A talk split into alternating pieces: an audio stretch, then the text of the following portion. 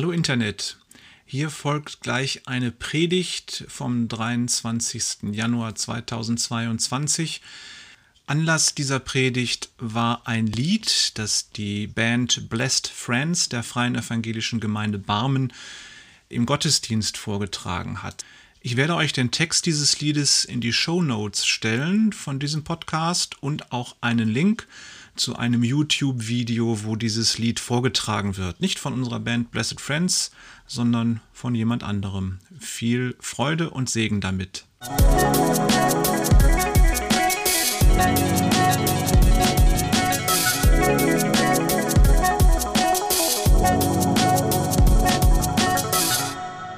Jo, Segen am Anfang kann man mal machen. Normalerweise machen wir einen Segen immer hinterher so nach dem Motto, wir sagen uns noch Tschüss, yo, ciao und mach's gut. Aber man kann ja durchaus auch mal den Segen am Anfang machen und sagen, äh, wenn man irgendwo reinkommt, äh, Gott segne dich. Und dann äh, ist man zusammen. Statt dass man sich den Segen noch hinterher ruft, kann man sich den ja auch mitbringen, sozusagen als Mitbringsel. Wir gucken uns mal die verschiedenen Begriffe an, die in diesem Lied, was wir da vorgetragen haben, vorkommen. Also das Wort Segen an sich äh, ist in der Bibel etwas, was man tut. Es ist ein Verb, ein Tu-Wort. Am Ende des Gottesdienstes wird Regina uns den Segen zusprechen oder sie wird uns segnen, je nachdem, wie man das versteht. Das tut sie für uns und mit uns. Das ist das eine, also man tut etwas. Das andere ist, Segen ist das, was man bekommt. Wenn man sagt, ich bin gesegnet, dann hat man etwas gekriegt. Also, dass wir hier Gemeinschaft miteinander haben, das ist ein Segen. Und wenn wir uns wohlfühlen, dann ist es erst recht ein Segen. Und wenn wir Erfolg haben, dann ist es ein Segen. Also ein Segen ist etwas, was man kriegt und was man hat.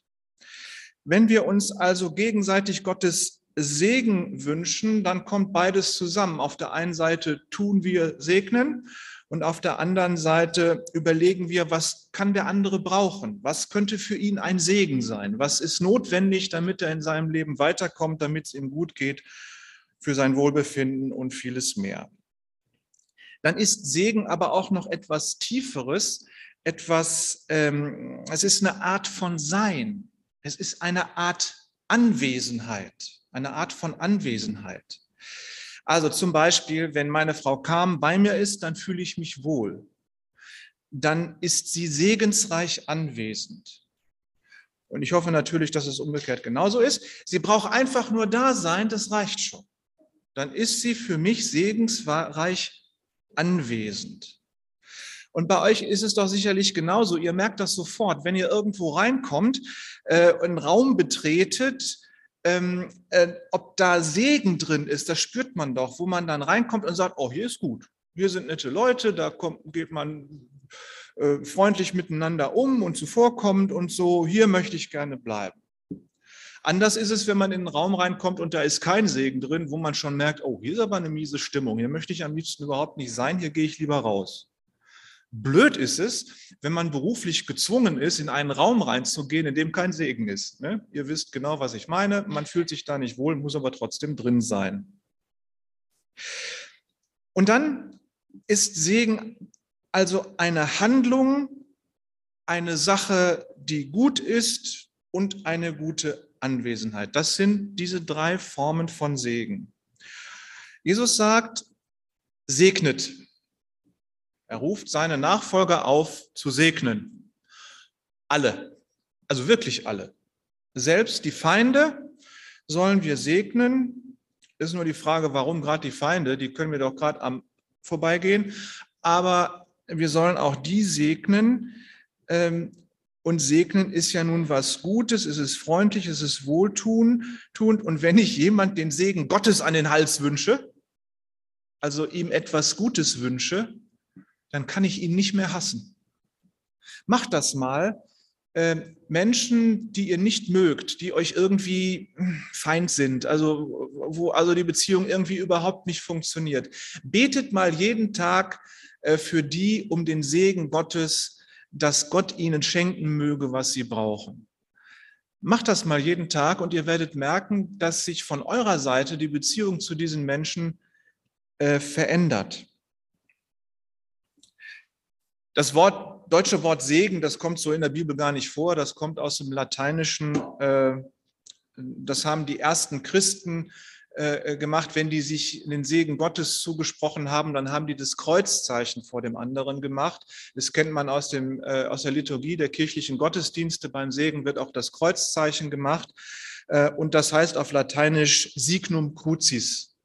Und aus dem Begriff Signum oder aus dem Verb davon, Signare, wurde dann aus dem, in dem Althochdeutschen das Wort Seganon oder Segenen im Mittelhochdeutschen und da ist dann das Wort Segnen draus geworden, ist also ursprünglich lateinisch und es wird benutzt, um vier verschiedene Wörter in der Bibel zu übersetzen, die alle so in dieselbe Richtung gehen. Zwei hebräische und zwei griechische Wörter, die äh, das Segnen, diese drei verschiedenen Aspekte des Segens, die ich gerade beschrieben habe, äh, übersetzen. Gut, so viel zur Theorie. Gucken wir mal das Wort behüten an. Da kommt ja zwischendurch in dem äh, äh, Lied das Wort behüten vor. Wenn jemand das Haus hütet, dann passt darauf auf, dass da nichts Böses passiert. Ein Hirte hütet seine Tiere. Jemand ist auf der Hut nicht auf dem Hut, sondern auf der Hut. Da merkt ihr also, Hüten und Hut sind zwei verschiedene Sachen, obwohl man mit einem Hut auch gut behütet ist, weil er einem den Kopf wärmt und vor Regen schützt und so. Aber Hut und Hüten sind zwei verschiedene Sachen. Der Hut und die Hut sind zwei verschiedene Sachen. Ist egal. Also, behüten ist ein uraltes Wort. Das heißt, auf jemanden aufpassen, jemanden umsorgen, jemanden pflegen, darauf achten, dass ihm nichts Böses passiert. Eltern behüten ihre Kinder. Dabei kann das Behüten so stark werden, so das Kind einschränken, dass es dann schon wieder ins Negative umkippt. Ähm, wenn Kinder überbehütet werden, dann werden sie so eingeschränkt, dass sie nicht ihre eigenen Erfahrungen mit der Welt machen können und das hindert sie dann äh, beim Erwachsenwerden, dann sind sie überbehütet. Ihr merkt also, behüten ist ein ganz, ganz starkes Wort. Wenn wir jemanden oder etwas behüten, dann ist das eine sehr, sehr umfängliche Verhaltensweise einem anderen gegenüber. Das wünschen wir uns gegenseitig, dass Gott uns behüten möge, dass er uns vor Schaden bewahrt, dass er um uns ist als Schutz, dass er unter uns ist als äh, und uns trägt, dass er über uns ist, damit uns nicht der Himmel auf den Kopf fällt oder so. Ähm, Gott bewahre dich vor allem Übel, vor wirklich allem Bösen. Das segnen wir uns, das sagen wir uns im Segen gegenseitig zu. So, und jetzt kommt ein Begriff, dieses Lass sein Angesicht leuchten über dir oder erhebe, er, Gott erhebe sein Angesicht auf dich. Das sind ja so ein bisschen merkwürdige äh, Formulierungen. Ich hatte das neulich mal erwähnt bei den Predigten über das Vaterbild im Alten Testament. Ähm, müsst euch Folgendes vorstellen. 1400 vor Christus, also vor 3400 Jahren, da war das Volk Israel in der Wüste und da war der Aaron, der Bruder von Mose, der erste Priester dieses Volkes. Und Gott hat diesem Aaron höchstpersönlich den Auftrag gegeben, einen besonderen Segen für das Volk äh, auszusprechen. Das ist also der erste Segen, den Gott dem ersten Priester des Volkes Israel aufgetragen hat. Und den sprechen wir uns bis heute zu. Meist am Ende des Gottesdienstes kommt dieser aaronitische Segen. Der kommt also daher, ist unheimlich alt. Ähm, und äh, ihr müsst euch jetzt Folgendes vorstellen. Damals lebten alle Menschen im Patriarchat. Da war ein Vater, der war der Hausherr, der unumstrittene, allmächtige Hausherr über seinen Haushalt. Dazu gehörten mehrere Ehefrauen, die Kinder, die Sklave und Sklaven und die Tiere. Ähm, und äh, nun war es so, wenn unerwünschte Kinder kamen, entweder weil die krank waren, behindert oder weil die vom falschen Vater waren, das kam auch schon mal vor, oder weil es zu viele Mädchen gab. Jungs waren immer willkommen, aber ab drei Mädchen war Schluss. Äh, dann konnte es sein, dass die Kinder nach der Geburt getötet wurden. Das können wir uns heute kaum vorstellen, aber das war damals so. Ähm, äh, nun gab es in praktisch jeder Kultur der Antike um das Volk Israel herum äh, folgenden Ritus ähm, der mehr oder weniger überall gleich war. Nach der Geburt wurde das Neugeborene dem Vater vorgelegt und wenn er lächelte, sein Gesicht leuchten ließ und das Kind ansah, dann durfte es leben. Wenn er aber finster guckte, sein Gesicht nicht leuchten ließ und sich wegdrehte, dann wurde das Kind getötet. Dann ist ja noch diese merkwürdige Formulierung, er erhebe sein Angesicht auf dich. Das müsst ihr euch vielleicht unter diesem Bild so vorstellen. Der Vater sieht das Kind, das ihm vorgelegt wird, er strahlt und er schaut das Kind an und dann kniet er sich vor das Kind hin und geht mit dem Gesicht ganz nah an das Gesicht des kleinen Babys und macht so ei, ei, ei und knubbelt das Kind. Das ist der Herr erhebe sein Angesicht auf dich, dass das Angesicht des Vaters über dem Gesicht des Kindes, Kindes ist. Das ist das, wie Gott sich durch diesen aaronitischen Segen damals dem Volk Israel vorgestellt hat, das gerade aus einem Vater, äh, aus, einer, aus einem Patriarchat kam, das für sie Sklaverei, Zwangsarbeit und oft genug den Tod bedeutete, nämlich dieser ägyptischen Sklaverei mit dem Pharao als Übervater über allem. Und Gott sagt, nein, ich bin nicht so ein Übervater, sondern ich bin der liebende Vater und ich schenke dir Leben, ich gebe dir Leben und ich komme zu dir, lasse mein Angesicht über dir leuchten, wende mich dir zu und mach ei, ei, ei und nehme dich auf den Arm. Das ist das Bild, was Gott von sich selbst den Israeliten durch diesen aaronitischen Segen übermittelt hat. Das ist das Bild, das Gott von sich übermittelt hat. Gott will also nicht als despotischer Haustyrann gesehen werden, sondern als liebevoller Papi. Ich habe diesen aaronitischen Segen, bis ich das gelesen habe, äh, gelernt habe, habe den aaronitischen Segen immer so äh, empfunden wie ähm, Gott ist fern. Der sitzt auf seinem Thron und er lässt sein Angesicht leuchten, bedeutet, das ist ein Strahlen seiner Herrlichkeit und Heiligkeit. Und das ist für mich lebensbedrohlich, weil ich als Mensch überhaupt nicht in seiner Herrlichkeit sein darf. Das kostet mir das Leben. Dafür glühe ich drin.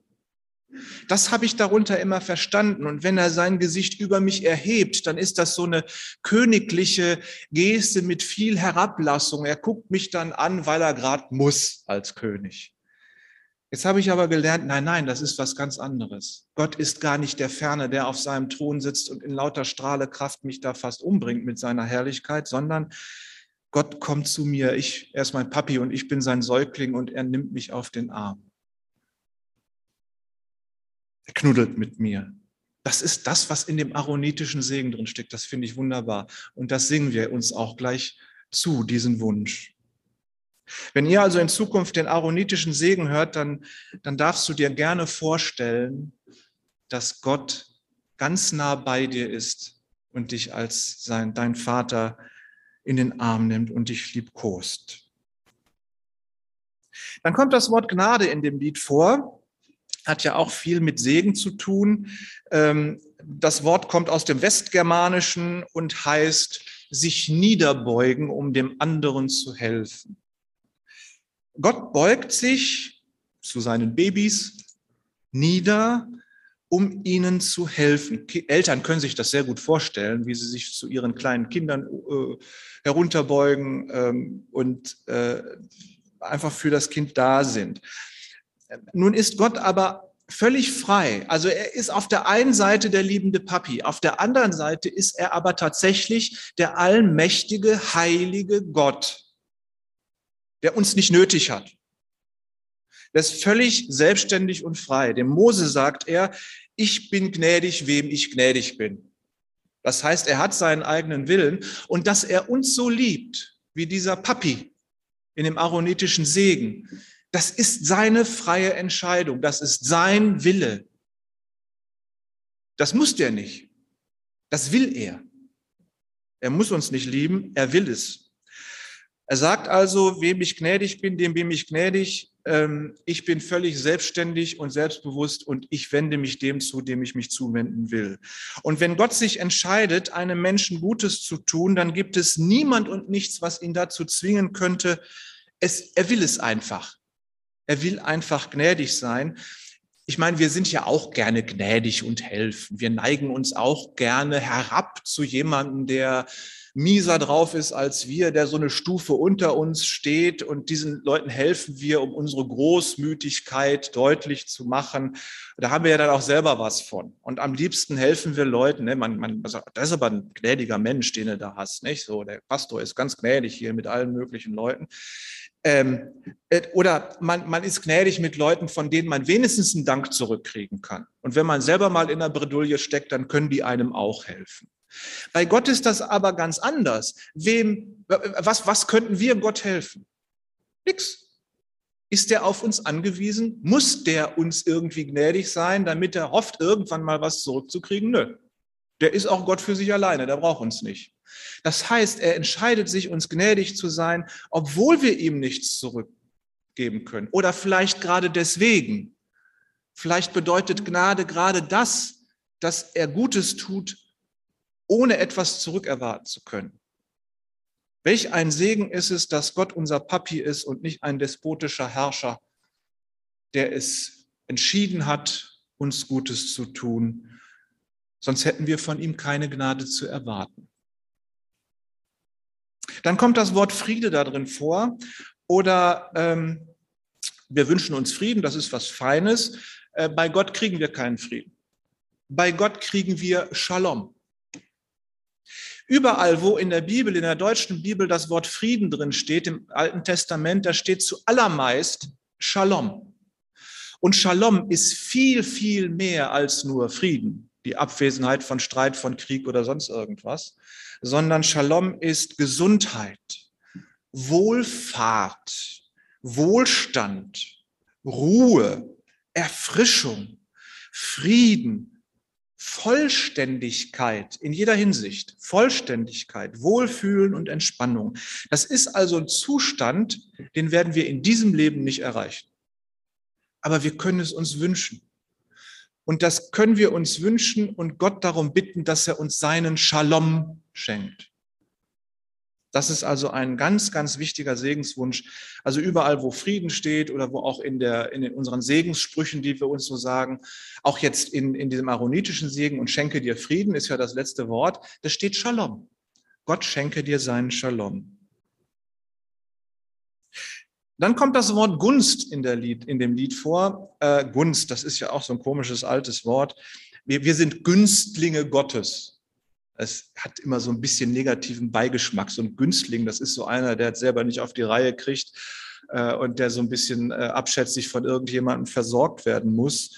Äh, äh, oder weiß ich nicht, da unterstützt jemand einen anderen, um seine eigene Eitelkeit damit zu. Also so ein Günstling halt. Wir sind aber Günstlinge Gottes. Gott sorgt sich um uns, er gönnt uns was. Er schenkt uns was. Und nach allem, was wir jetzt über den Segen gehört haben, ist das quasi wie so eine Zusammenfassung alles dessen, was Segen bedeuten kann, nämlich Gottes Gunst. Er schenkt uns was, er beschenkt uns, er macht uns lebendig, er kümmert sich, er sorgt sich, er schenkt uns Shalom. Das ist im Grunde die Zusammenfassung, die, äh, die Gunst Gottes ist im Grunde die Zusammenfassung alles dessen, was wir Segen nennen können. Und wenn wir nachher das Lied miteinander singen, dann wird vielleicht euch ganz deutlich, was da alles drinsteckt. Denn das ist ja angelehnt an diesen aaronitischen Segen, dieses Lied. Und ich wünsche euch, dass ihr nachher, wenn wir dieses Lied zusammen gesungen, gehört haben, so ein bisschen gesegnet, so ein bisschen auf Wolke 7 hier rausschwebt. Einfach weil das so gut tut. Amen.